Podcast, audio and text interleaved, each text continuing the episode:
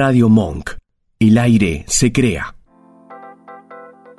Bienvenidos a Mi Lado B, un espacio dedicado a los sentidos. Dale, prepárate, vamos a disfrutar de un nuevo encuentro.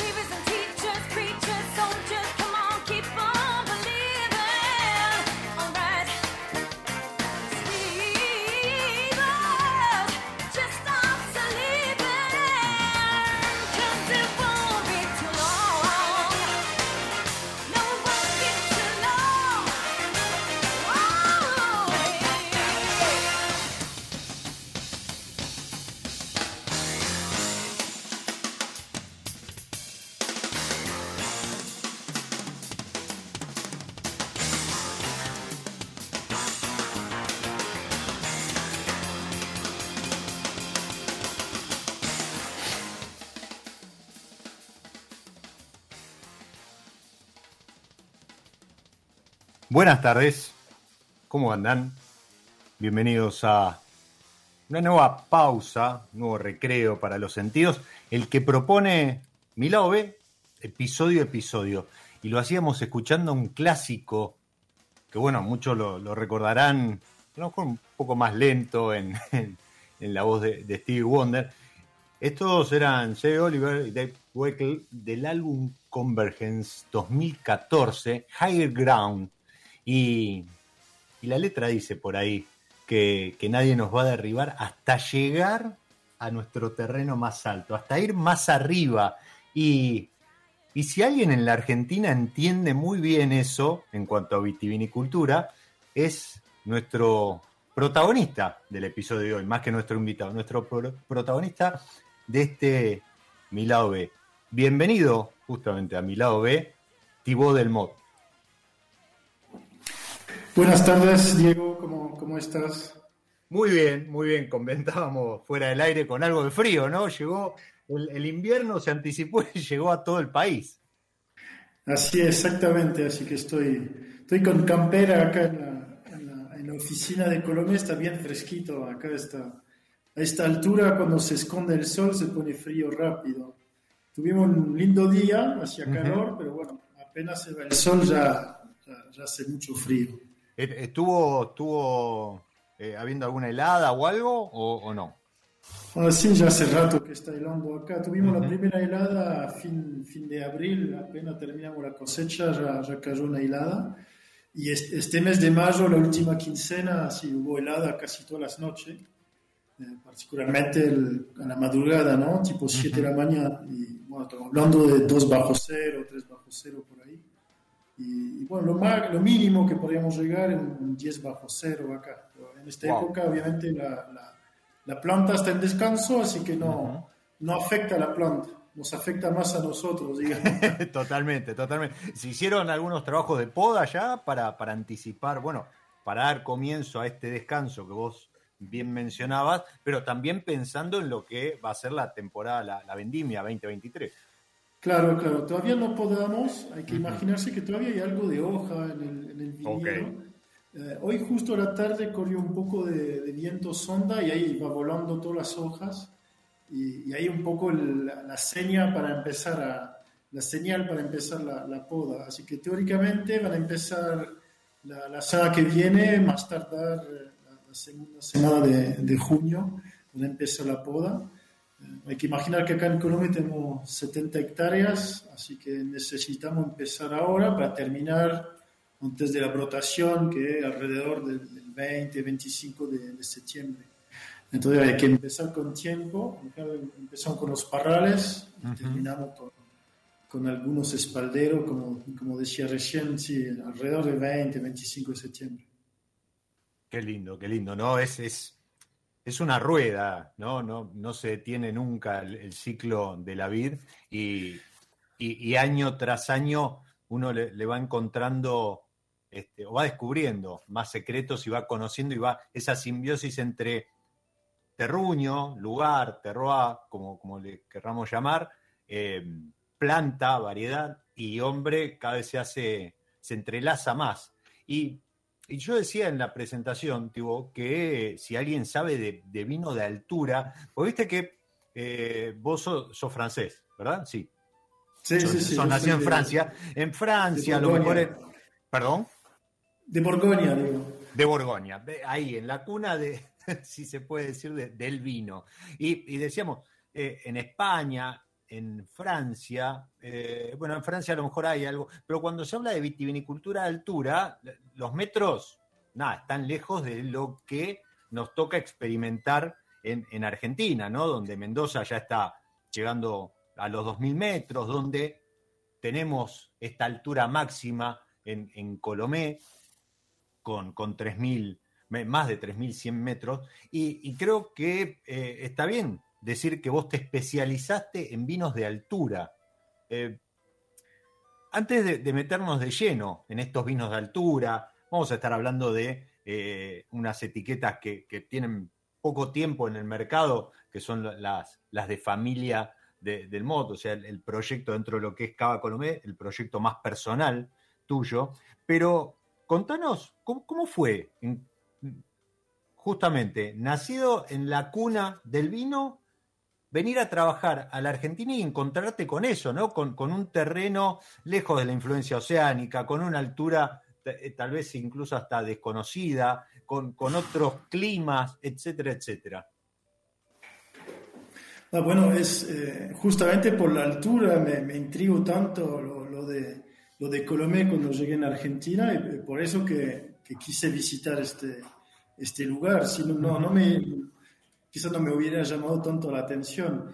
O sea, en la escuela, hay que imaginar que en la escuela, estoy hablando, yo me recibí en 98, 99, eh, te enseñaban que arriba de mil metros no, no, no crece el, el viñedo. O sea, enseñaban lo que pasa en Europa. Básicamente, el viño más alto en- en- es en Suiza, en el, en el Valais, yo creo que 1100 metros. Y, y por eso, cuando yo llego en Argentina, ahí yo venía viajando, eh, encuentro Colomé, a- a- escucho de, de- de Colomé cuando estoy en Salta y, y por eso me comunico con el dueño, porque no podía creer que había viñedo a 2.300, era 2.300 metros todavía, todavía Sí. en esta época. Ujú. Y después, bueno, fuimos subiendo 2.600, 3.111. Eh, eh, así que, bueno, no sé si es todo un trabajo, la, la- la gran suerte que tuvimos, eh, gracias al dueño Don Algés, que nos dio mucha, mucha margen para prueba y errores. O sea, no, no- no- no- nos dejó mucha, mu- probar mucho. Cuando, cuando digo nos dejó, que hablo de todo el equipo, es, no Sí, es sí, solamente se el enólogo, Ujú. es, eh, mucho, mucho los agrónomos, el, el tema de entender estos terroirs tan extremos, hay, hay un trabajo muy fuerte eh, de, de los agrónomos y un trabajo en conjunto del, del equipo de los dos. Yo estoy mucho en el viñedo con, con ellos, tratando de también entender, guiar y mejorar la- las cosas. Al, al principio fue, fue difícil. Yo venía con la, yo soy de Borgoña, pero venía con la escuela de, de Bordeaux porque mi último trabajo en Francia era, era en Bordeaux, donde se trabajaba mucho para extraer taninos, extraer color, un poco forzar un poco la, la uva para que se exprese. Y, y empecé trabajando así. Y ac- acá me di cuenta que ya la uva tiene tanta concentración y, y tiene un terroir tan generoso que el, el trabajo en bodega me resultó más, más fácil, más acompañar la uva, la calidad de esta uva hasta la botella, no, no buscar una, una sobreextracción o buscar forzar las características de, de esta uva. Y, y yo creo que la, la clave en todo eso es adaptarse al terroir, adaptarse al lugar y adaptarse también a la, a la gente. Es todo un, un- una- un conjunto de, de- de- de adaptarse a la- al lugar.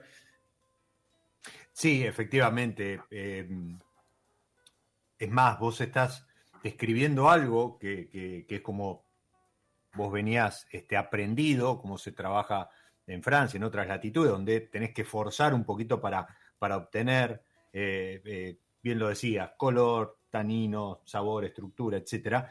Eh, pero acá, y puntualmente en, los vinos del NOA, en su momento se aplicaban esas recetas. Y, todavía muchos de nosotros recordamos vinos muy potentes, alcohólicos, con demasiada estructura, pesados en boca, y, creo que esto que vos decís, la adaptación, el conocimiento, el conocimiento del lugar, eh, el, ingeniero agrónomo en prueba y error, estudiando, etcétera, creo que hoy el, estilo del NOA eh, ha cambiado totalmente, ¿no? Y, y- podés obtener vinos.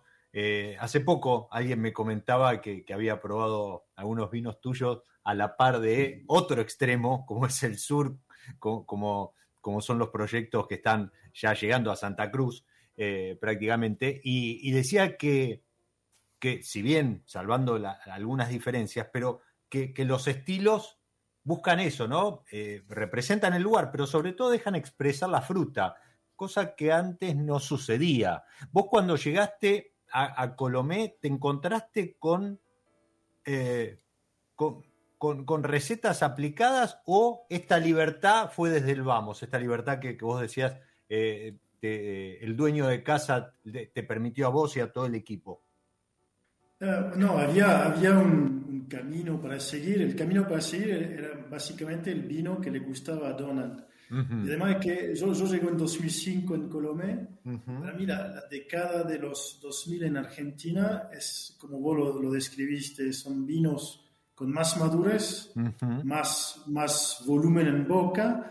Eh, taninos, en general, la, la gran ventaja del, del Malbec que tiene tanino, tanino suave, pero también podría ser madurez o, o sobremadurez y bastante madera.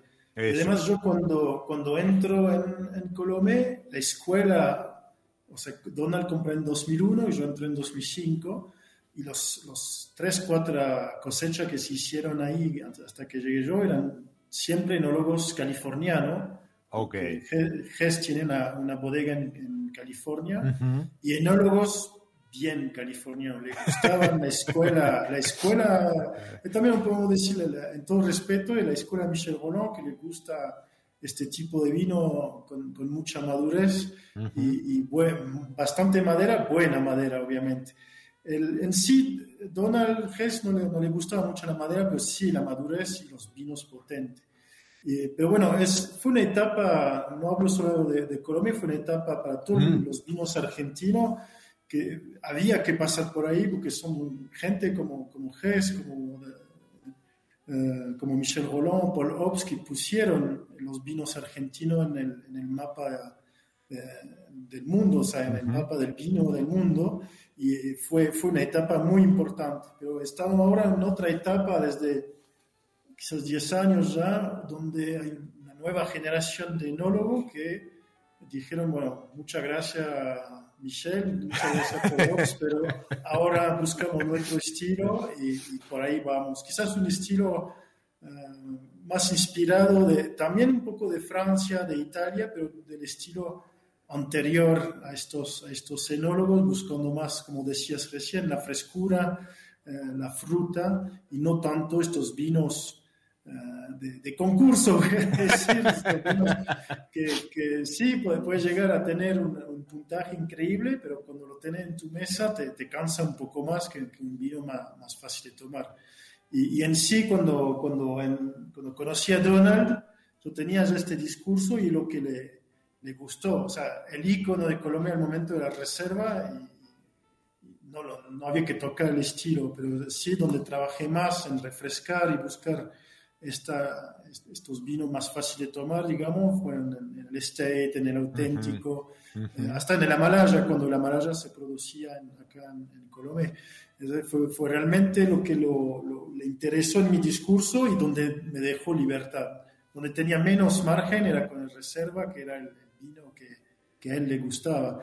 Pero con el tiempo, al final también se- la gente se cansó de ese estilo. Siempre hay gente que se acuerda, que me, me lo reclama, pero al final la- la- se- el- de manera general el, el consumidor se cansó de estos vinos de más de 15.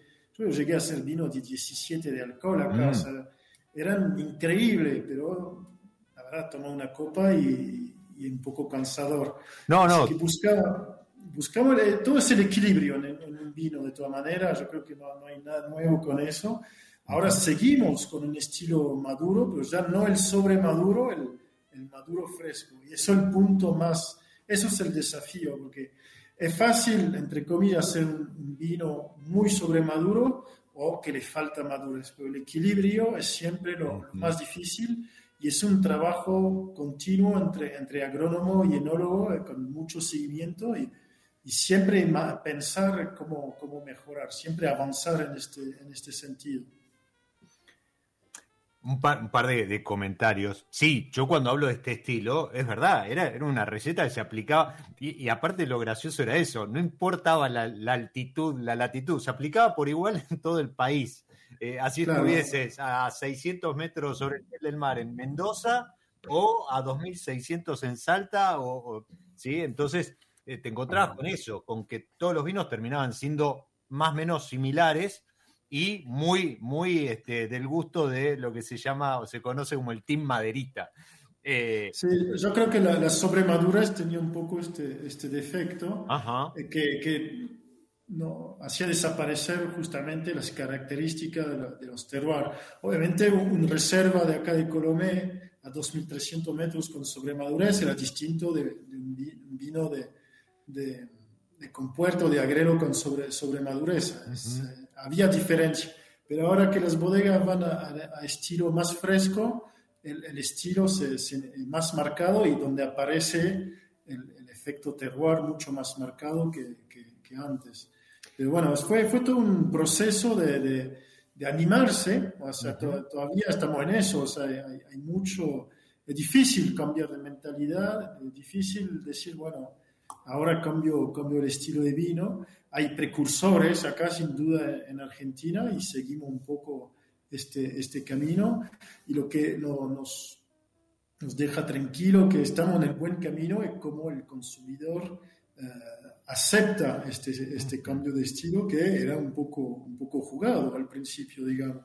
Pero yo creo que fue bueno porque también en otros países eh, vimos que el, consumidor se cansó de un estilo así maduro y, yo creo que Argentina cambió en el buen momento para, para que el, el- consumidor no se canse del, del Malbec, ba- básicamente.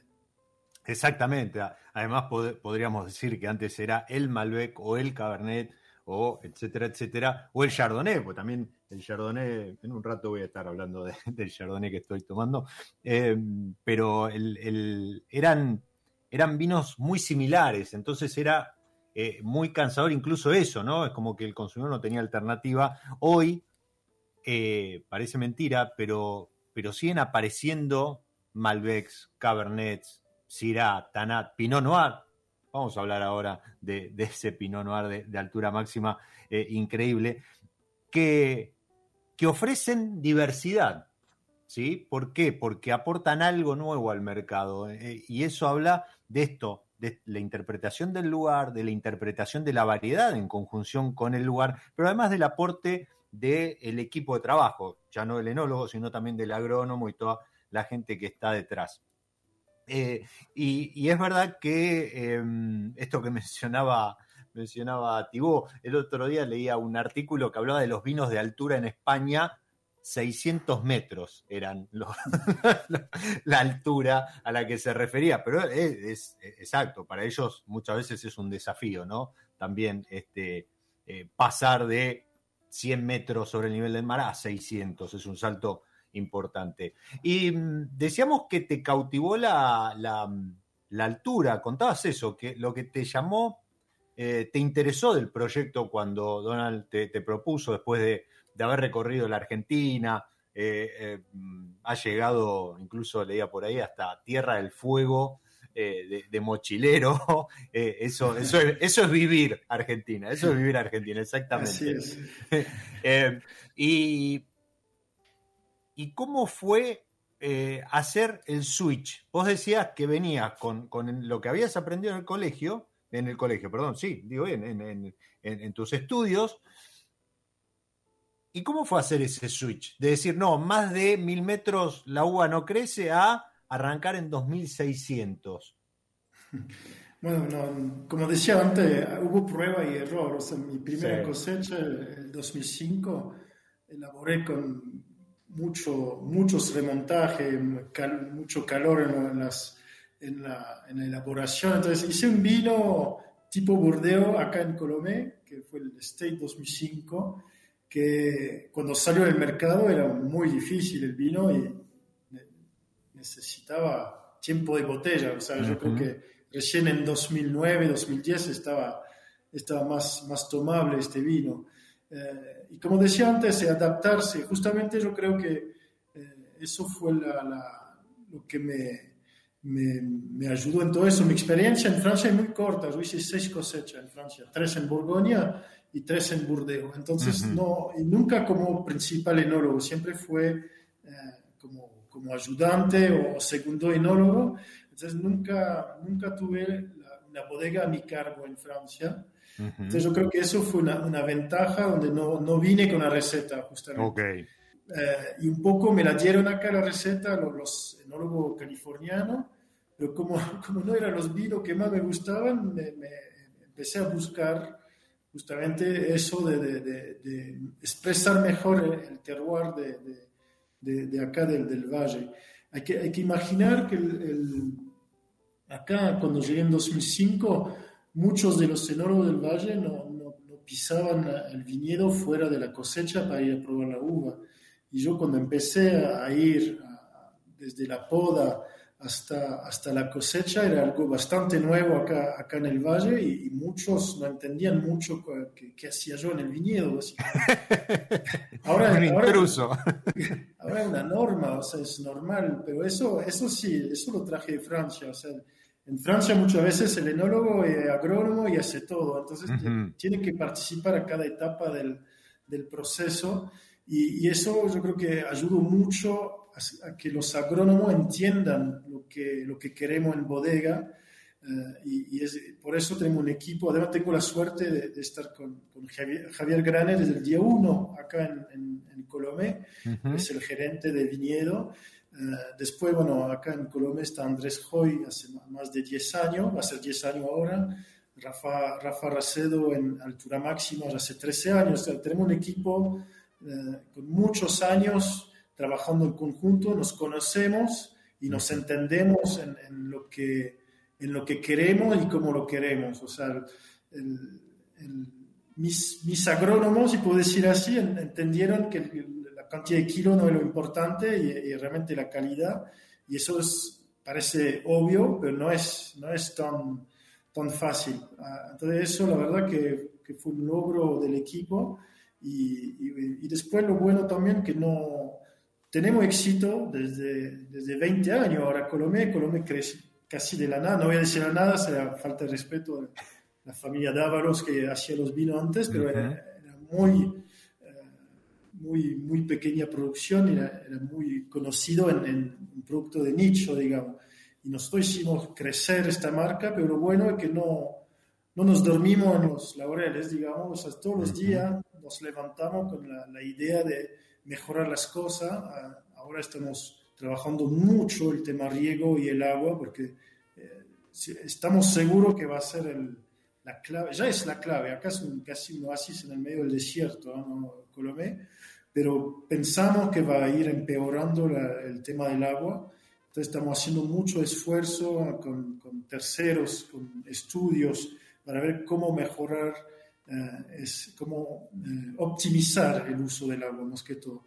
Así que siempre, siempre avanzamos, estamos certificando eh, sustentable, justamente para eh, cuidar los recursos, pero también cuidar toda la, la parte social, que es muy Ujú. importante en los, en los Valles Calchaquí. Ujú. Entonces, todo un- siempre avanzando, siempre con la idea de, de mejorar, eh, no solamente en los vinos, pero también, al- como decía recién, el, el social, la hospitalidad también tiene una, una parte fuerte, el, el cuidado, del, cuidado del medio ambiente. Así que eh, eso lo que hace que es muy difícil Colombia, ¿no? Hay que imaginar que yo vivo a, a cuatro horas de, de- de Salta y la mitad es camino de tierra, mi familia está en Salta, yo tengo que viajar todo todos los fines de semana.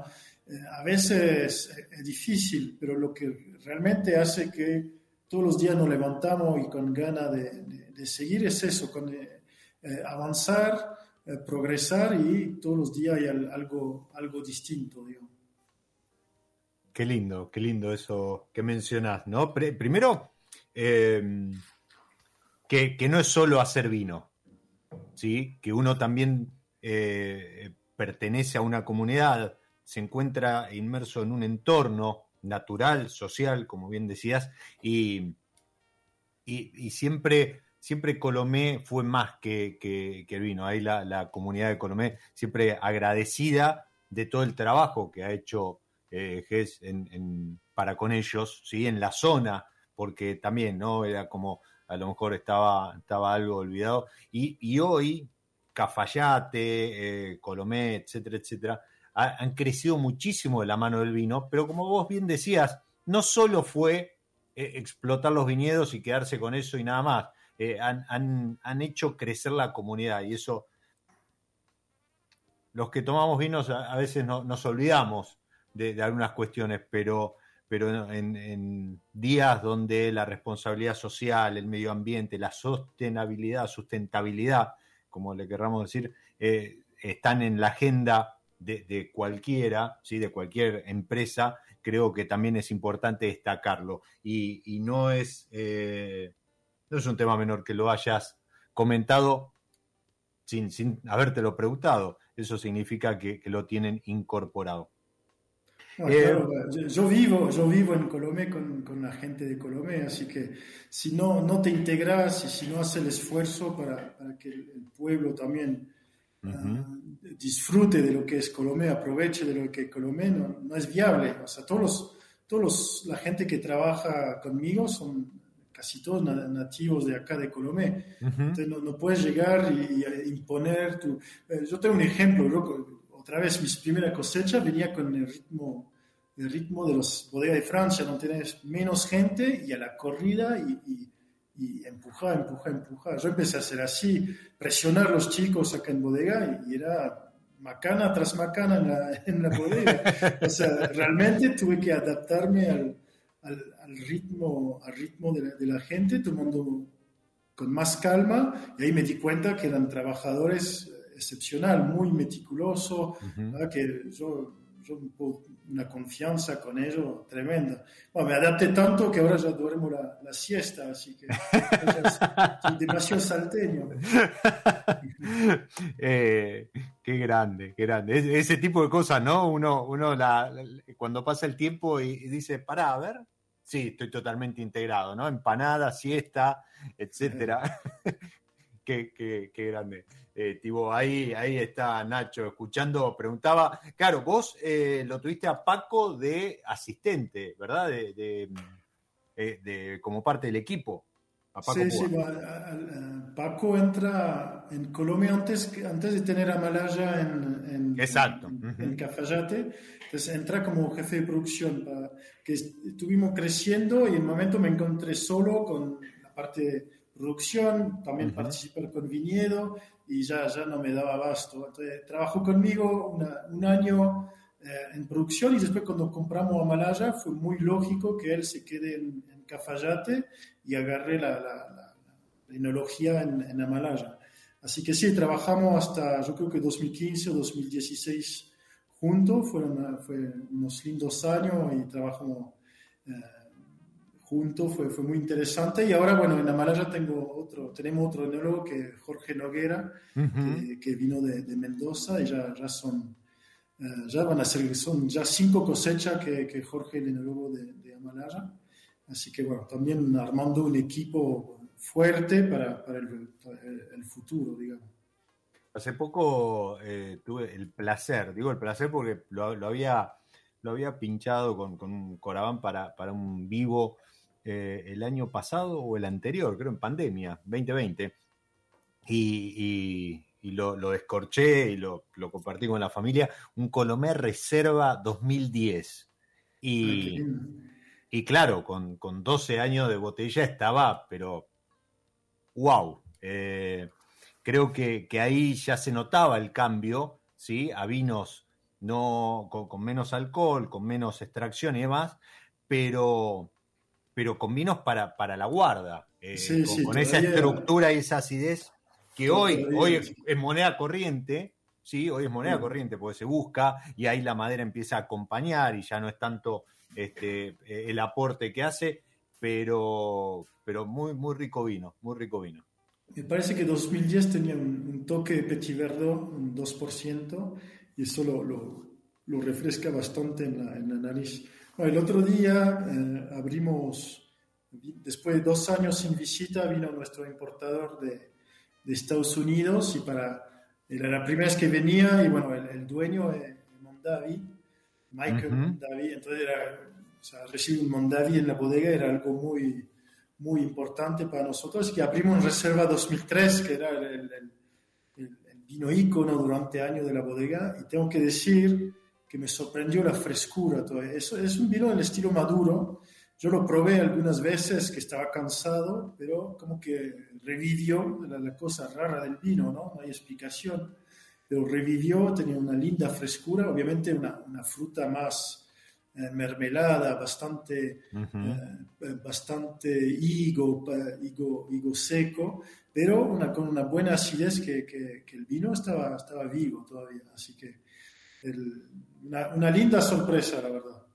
Sí, la verdad que hoy, hoy, hoy que ya tenemos cierto recorrido en Argentina, te encontrás, ¿no? Con, con vinos a lo mejor de 10, 15 años que, que tal vez por las características del mercado argentino eh, no, no estaban, eh, no, no es que no estaban pensados para guardar, el, el mercado no los guardaba porque no, no hay aún esa, esa cultura tan, tan arraigada, pero, pero te encontrás con esos vinos, como mencionabas, ¿no? 10 años, 15 años, con, con una vivacidad, con todavía con, con, con potencia, con, buena estructura, buena acidez y, eso, ¿no? La fruta, obviamente, con un- no- notas de evolución, pero, pero no algo, volviendo al, al inicio de la charla, eh, eh, sobre maduro permaneciendo en el tiempo, sino con una mermelada, una fruta a lo mejor en compota y demás, que, que lo hace agradable para, para el disfrute.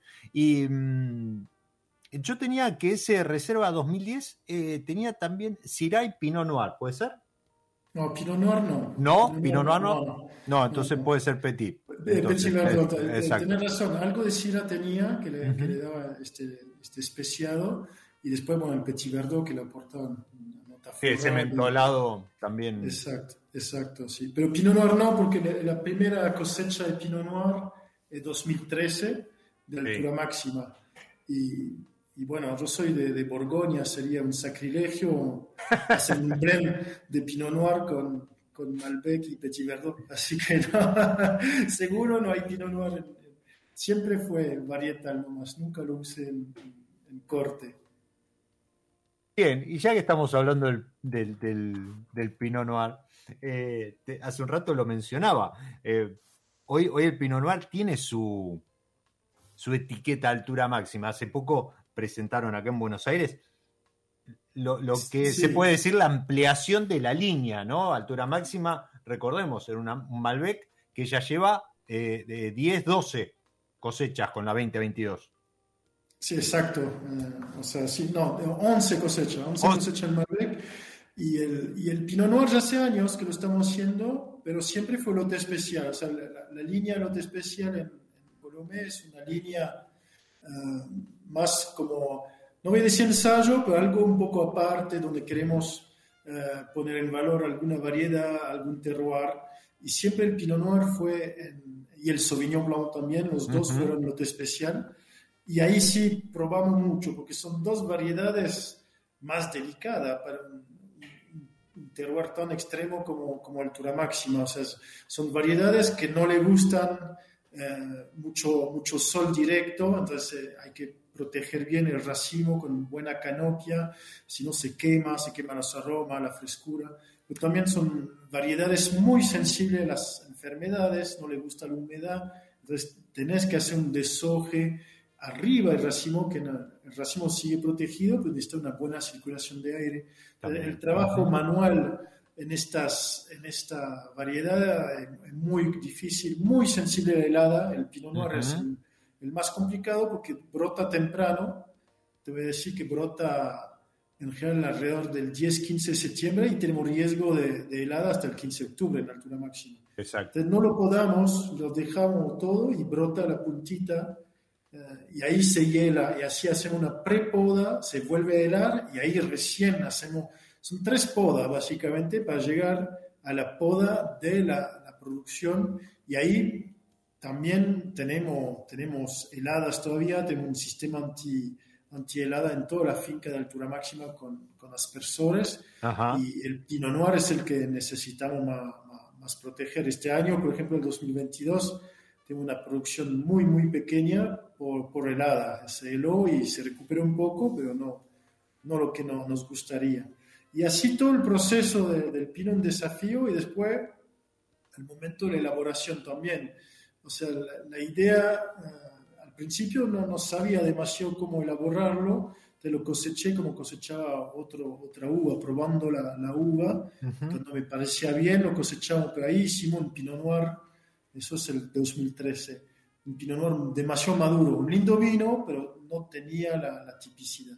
Y empecé a cosechar cada vez más temprano, agregando cada vez racimo entero, hasta encontrar un estilo que no- nos gustó con el, el 2020 y por eso nos animamos de pasar de lote especial, que estaba un poco, estaba pasando un poco desaparecido, digamos, a pasar en el portfolio de, de altura máxima y la verdad que fue un, un giro importante y, se lo merecía, se lo ganó, digamos, o sea, fue un, un trabajo eh, arduo y además tener una prueba por año, o sea, no, no es que puedes probar cada mes algo distinto, así que fue de a poco y, y- y al final yo creo que encontramos un buen estilo eh, cosechando temprano, con tener un alcohol de 12 y medio, un 30% de racimo entero, tener mucha frescura en el, Sí. en el vino, en un Ujú. lado herbáceo, y yo creo una, una linda tipicidad. Sí. Obviamente no, no, no, no buscamos competir con grandes Pinot Noir eh, de- del mundo, pero yo creo que en, en- en su estilo único, por ser un, un- un viñedo a más de 3.000 metros, yo creo que es un Pinot Noir bien delicado y, y bastante elegante. Así que por eso nos animamos a lanzarlo como, como altura máxima.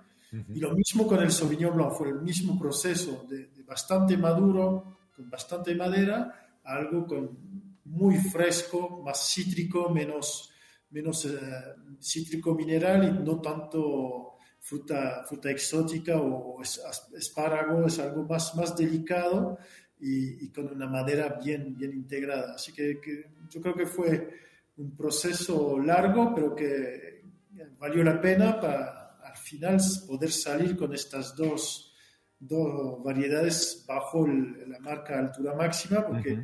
con todo el trabajo que no- nos demanda el viñedo y el sacrificio, eh, val- valió la pena para llegar a, a estos dos vinos, digamos. Qué lindo, un poco el proceso que siguen. eh, a ver, atentos porque el Arenal es otro que salió de lote especial y, y hoy, hoy tiene su propia etiqueta. Exacto, exacto. Hay que Bueno, estar atento al lote especial, hay que estar más atento Sí. de lo que uno, que uno cree. Bueno, el, el lote especial, la verdad, yo empecé embotellando una barrica por, por vino, o sea, era el lote especial La Brava, Colomé, el, el Tanat, era para mostrar los componentes del estate. Era, era Ujú. cuando hacía degustaciones, Exacto. venía con, con mi cajita de, de lote especial y, y hacíamos como descomponer la, la- la- o sea, de- el corte, el blend de- de- del estate. Y bueno, ahí veía la reacción de la gente, en particular con el arenal, que le gustaba mucho y empezamos a crecer. Pero Siempre como lote especial, como componente del estate en este caso. Pero el arenal realmente cuando decidimos, eh, siempre gran éxito con el lote especial, entonces decidimos hacer una, un- un- etiqueta aparte, el arenal Malbec. Eh, ahí cambiamos, obviamente, en el viñedo, elegimos los mejores lotes, con una poda distinta, algo de esbrote. Generalmente no, no hacemos raleo, porque si hacemos una buena poda y un buen desbrote, la planta llega equilibrada. Bien. Consideramos que un, un raleo, o sea, eliminar racimo verde al- a, la mitad del envero, un poco antes del envero, un- una, una solución de, de emergencia, un poco cuando erramos algo en el desbrote o en la poda y que vemos que hay demasiado fruta. Pero si trabajamos bien en la poda y desbrote, estoy hablando de invierno y principio de, de primavera, Sí. después la, la planta llega equilibrada. Eso fue un trabajo para el arenal y después cambiar un poco el método de elaboración, cosechar más temprano, Ujú. ahí buscando una fruta más elegante, pero el, el peligro de cosechar temprano en el arenal, 2.600 metros de altura, suelo arenoso con vientito todo el tiempo, tenemos tanino robusto, para decirlo de, de forma linda, son taninos duros, entonces tuvimos que cambiar también la, la elaboración, fermentación Mm. más fría, menos remontaje y una crianza, hay también un gran, una gran mejora, una crianza en barrica de, de 500 litros que, que cambia mucho el perfil de los vinos en la crianza. Menos madera, más delicado, pero con el, el mismo efecto sobre, sobre los taninos. Así que el Arenal es un, un- lo lanzamos con el 2019, ahora ya, ya lanzamos el 20, y la verdad que es un, un vino eh, totalmente aparte y le tenemos un cariño muy especial porque que imaginar que antes de, de nosotros eso era una, una tierra virgen, nunca nadie había plantado, no digo viñedo, había plantado algo, era no, nunca hubo agricultura, exactamente, o sea, un, un desierto, y además a, a Ges le decían, no lo compre, no hay agua, y él, él caminando el, el- la finca encontró agua haciendo un péndulo con su, su, su alianza, y ahí compró y di- dijo, acá, acá hay agua, acá dije, está loco, era el, el loco, el loco Ges, y tenía razón, encontraron agua, y buena agua, que no es poca cosa, tenemos el Calchaquí medio salado, pero ahí eh, estamos arriba y, y encontró un río subterráneo, básicamente, Wow. y un, ter- un terruño único. Siempre se dice que el- un suelo arenoso te hace vino muy simple, pero ahí a 2.600 metros de altura, la verdad nos da una complejidad increíble. Tenemos vino muy delicado, pero concentrado a la vez, y para mí es muy emblemático de- de- del espíritu pionero de Donald. Y- pero es muy llamativo porque eso fue en 99 y hasta el 2019 nadie más se animó a plantar ahí. Y el que se animó a plantar ahí en 2019 soy yo, así que queda en la familia, digamos. Eh, Qué grande. la Qué grande. logística es difícil, pero la verdad que un lugar eh, único y, y para hacer grandes vinos, encontrando la manera, fue, fue largo, fue un largo proceso también, porque la verdad que no, no, no fue fácil entender este terroir, pero ahora es una de las joyas de, de Colombia sin duda. de, de la corona de Colomé. Em, ¿qué te, yo estoy viendo que ya llevamos tres cuartos de hora charlando, escuchando, disfrutando a, a Tibó. Vamos a hacer una pequeña pausa, pero yo no les quiero eh, marcar nada, los que están del otro lado, pero no pierdan nunca de vista, no, no, no pierdan el horizonte. Estamos hablando de viñedos de 2.600, 2.300, 3.100 metros y más metros de altura sobre el nivel del mar. Y está hablando de aspersores, está hablando de equilibrio, está hablando de sutileza, elegancia. Cosas que generalmente las encontramos en el mercado, pero claro, vinos a lo mejor de 1.000, 1.200, 500, 600 metros y, técnicas que se utilizan en Patagonia, en Mendoza, en, otros terruños. Acá estamos hablando de extrema altura. Y, y para aquellos que sueñan como Gess, que van, eso que se ve en las películas, que va con, con una alianza y encuentra agua allí donde nadie lo creía, eh, esos soñadores siempre obtienen la recompensa. Por eso yo siempre digo, nunca dejen de soñar. Tarde o temprano, ese sueño de algún modo se les va a cumplir. Simplemente hay que estar atento, hay que andar con la alianza buscando dónde es el lugar y para cuando llegue la oportunidad estar preparados. Y creo que el equipo de Colomé, de, de todo el equipo de, de GES, está, está más que preparado. Pero vamos a hacer una pausa y ahora vamos a hablar, porque ya él anticipó algo y no quiero que se me vaya el programa sin que nos cuente un poquito qué es esto de eh, la familia de Tibó haciendo vinos dentro de Colomé. ¿Qué es esa, esa licencia? Porque incluso hasta lo acaba de decir, plantó en el arenal. A ver qué, qué se trae. Eh, le agradezco a Nacho, le agradezco a Marce también que está conectado, que tiró por ahí y creo que esa la voy a dejar para cerrar. Marce, ¿cuáles son los próximos objetivos? Desafío de la bodega. Con eso vamos a redondear nada, en dos minutos. Mientras tanto, como en cada episodio, vamos a jugar con la gente de San Felicien que nos propone esto de hacer algún acuerdo entre alguna variedad y algo de música. Para hoy elegí el Chardonnay, que particularmente San Felicien lo, elabora en, en roble y, y, que es un vino muy para esta época, cuando empiezan los fríos, porque no, no, no pensemos que el blanco solo es en verano. Y no solo porque tiene eh, es un poquito más gordito, tiene mejor peso en boca, sino porque además tiene la magia de la barrica.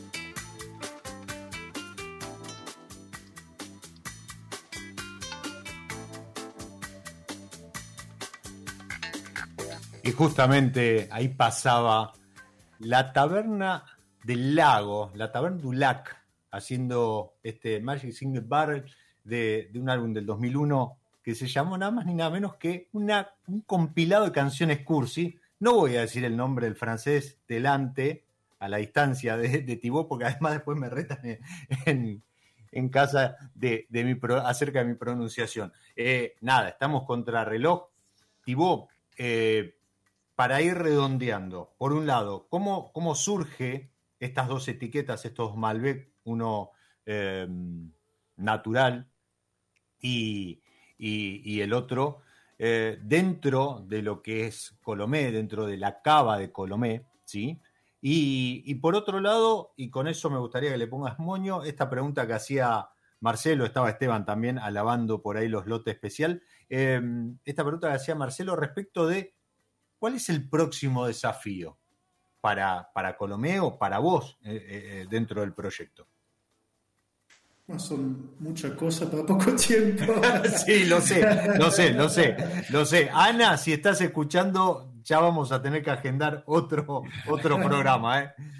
para, para- para un poco explicar el, el proyecto, digo proyecto propio, pero como dijiste, en, en conjunto entre, entre Colomé y, y mi familia. Más que Ujú. Colomé es, es el dueño, Donald Hess ya se jubiló, entonces Sí. ahora es, es eh, Larissa y Christoph Herber, Larissa la hija y Ujú. Christoph el yerno de Donald, y con, con mi familia.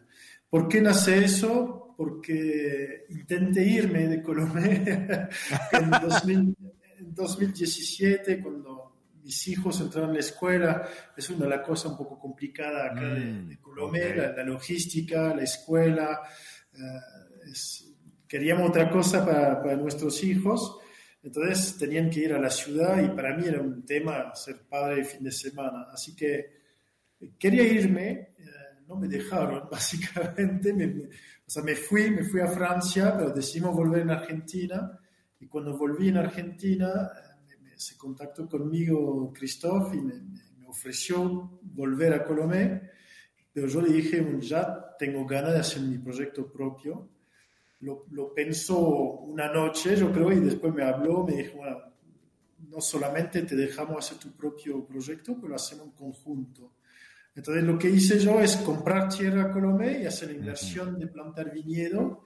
Eso en 2019 fue, fue también, o sea, un proyecto de, de, de negocio, obviamente, hacer vino y, y venderlo, pero también una pasión. O sea, este viñedo lo planté con, con mis padres, vinieron de Francia a plantarlo, con mis amigos de Salta, vinieron a, a plantar el viñedo de Salta, de Buenos Aires, de todos lados. La verdad que fue toda una aventura de, de- de- vida, digamos, y, pero al mismo tiempo lanzar mi, mi- mi propio vino. Eh, todavía este vino no, no está produciendo, así que estoy haciendo con uva de cachi adentro y algo de uva de, del arenal.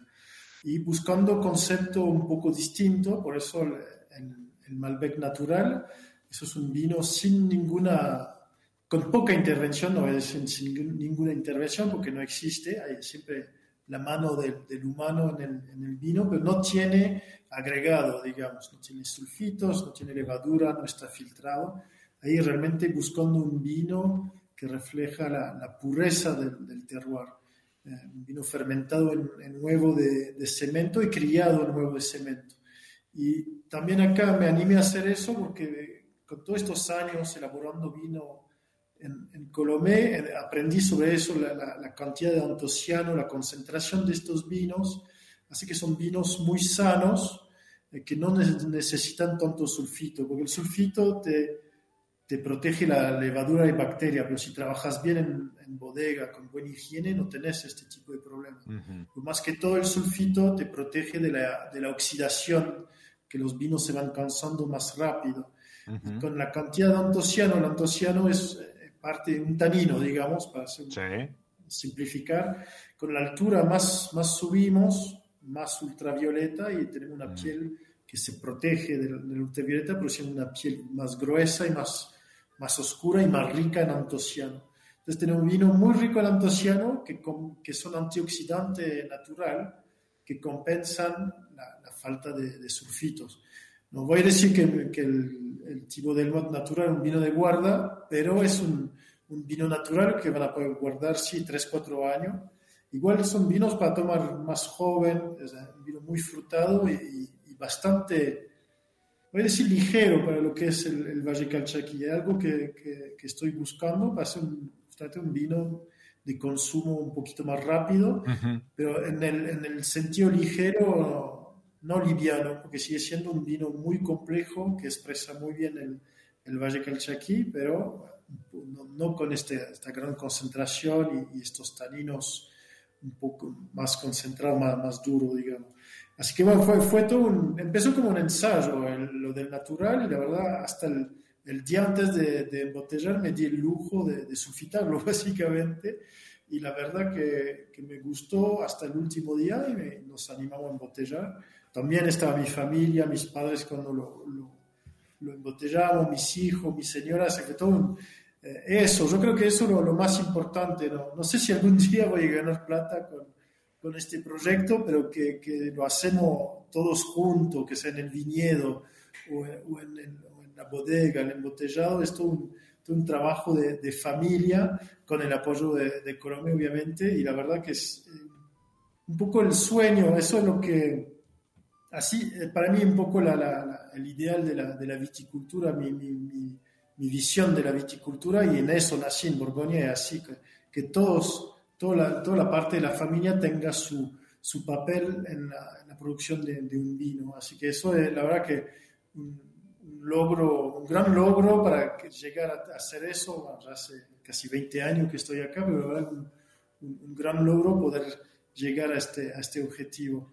Y, y bueno, después tengo otro, otro vino también más, más en el estilo clásico del valle, con fermentación en tanque de acero inoxidable y 12 meses de, de barrica, un vino ya con más complejidad, más, más potencial de guarda. Eh, no, sí o sí tenía que tener un vino así porque eh, así me, me crecí haciendo este tipo de vino, crecí en el, en el mundo del, eh, del vino del, del Valle Calchaquí, así que sí o sí tenía que hacer un vino en, en lo que, que sé hacer, digamos. Más, Así más, que, más representativo. Exacto, exacto. Y después, bueno, en el viñedo plantamos otras variedades que, que todavía no, no, no están por salir al mercado. Este año recién cosechamos unos, unos 3.000 kilos, eh, que no, no lo esperamos, pero la idea es hacer cosas un poquito distintas, pero bueno, eso lo voy a dejar así hasta que, que salga al mercado, así ten- tendremos otra, otra, otra, Otra charla. o- otra hora dedicada solamente a eso. Perfecto, perfecto. Eh, Tibó, creo que, que el resumen también de, de tu historia eh, es, es corolario, ese vino, ese sueño cumplido y ese, ese compartir con la familia, con, con los que te vieron crecer, con los que te acompañan hoy y con los que vienen detrás tuyo. Creo que vuelvo a lo que decía hace un rato, sin, sin, sin haberlo charlado previamente. Eh, gente, no renuncien a los sueños tarde o temprano, más rápido, eh, más parecido a lo que uno lo tiene en la cabeza o, o lo que la realidad les pueda dar, pero en algún momento se les va a cumplir. ¿sí? Todo, todo está por llegar. Eh, yo te tengo que despedir antes que el vasco que está operando me, me mate. Eh, más que eh, no, no me queda más que agradecerte a vos, a Ana, que estuvo detrás de, de la coordinación de, de la entrevista y del programa, y brindo a la distancia por, por esos sueños, por lo que va a venir, ¿sí? Y por los nuevos desafíos que, que, que te ponga delante esa altura máxima. Bueno, muchas gracias, Diego, la verdad, un, un placer. Y bueno, que se repita. Ya sea acá, eh, a través de, de la radio, o por qué no, copa en mano, cara a cara. Así es. Mejor todavía. Totalmente, totalmente. Te mando un abrazo grande, Tibó. Y, y ahí Esteban, Nacho, Marcelo, los que están del otro lado, como siempre les digo, les agradezco que se hayan sumado, que estén escuchando, atentos y sigan cada episodio de, de esto, que como siempre les digo, soy Diego Migliaro, este es mi lado B y les deseo que disfruten. Chao. Nos encontramos en cualquier momento en otro episodio de Mi lado B.